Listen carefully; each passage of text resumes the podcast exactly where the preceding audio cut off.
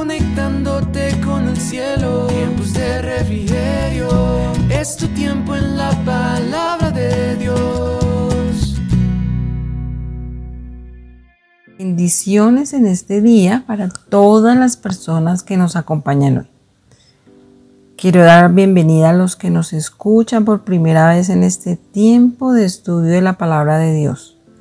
Continuamos compartiendo este tiempo de refrigerio y durante esta semana estaremos hablando acerca de lo que hace la palabra de Dios en nosotros. Acompáñame a orar para entregar este devocional en la presencia de Dios.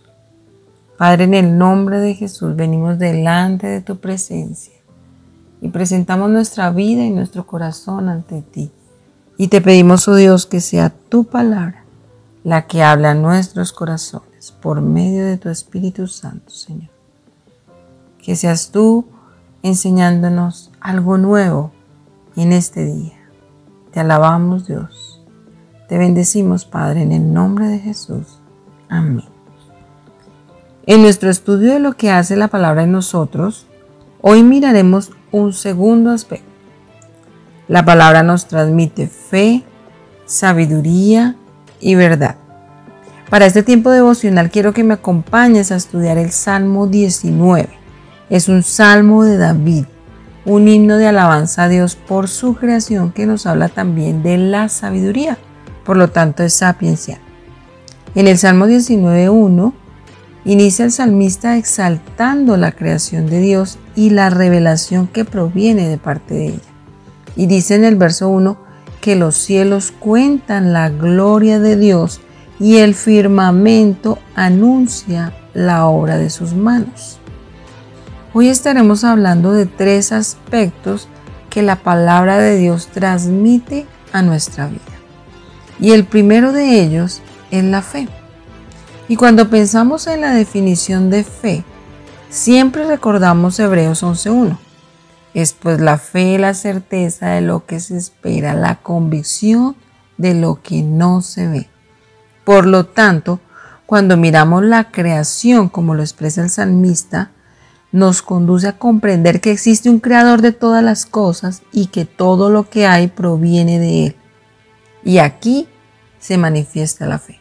Hebreos 11.3 dice, por la fe entendemos haber sido constituido el universo por la palabra de Dios, de modo que lo que se ve fue hecho de lo que no se veía. Existe una palabra creadora que proviene del Hijo de Dios, quien es el que sustenta todo lo creado por la palabra de su poder. Cada uno de estos aspectos los podemos creer por medio de la fe en su palabra y todos ellos nos dan la certeza de que Dios es real. Un segundo aspecto, la sabiduría. El salmista en el versículo 9 del Salmo 19 dice, el temor de Jehová es limpio que permanece para siempre. Los juicios de Jehová son verdad, todos justos. Y Proverbios 1.7 nos enseña el principio de la sabiduría es el temor de Jehová. Los insensatos desprecian la sabiduría y la enseñanza. Por lo tanto, la sabiduría está directamente relacionada con el conocimiento de Dios por medio de su palabra. El escudriñar y obedecer la palabra nos hace sabios, dirige nuestro proceder y esto contrasta con la conducta del insensato que no acepta la palabra de Dios, la desprecia y se conduce según su voluntad y no la de Dios. Es su palabra la que nos hace sabios cuando la obedecemos. Un tercer aspecto, la verdad. Sigue diciendo el salmista en los versos 9 y 10. Los juicios de Jehová son verdad, todos justos.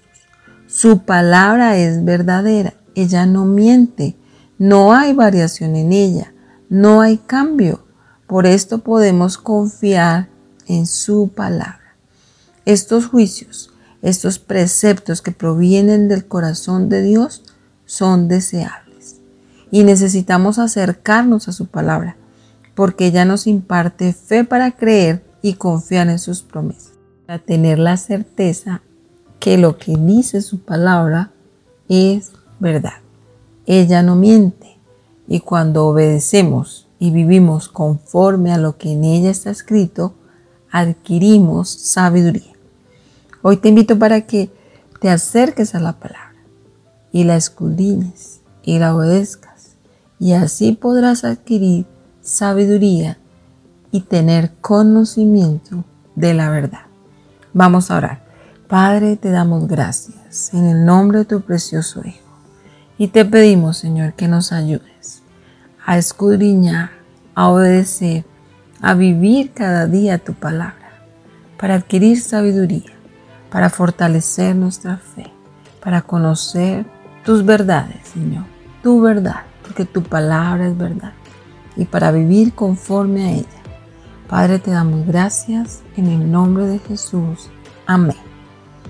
No olvides seguirnos en nuestras redes, Facebook, YouTube e Instagram, como Tiempos de Refrigerio Filadelfia.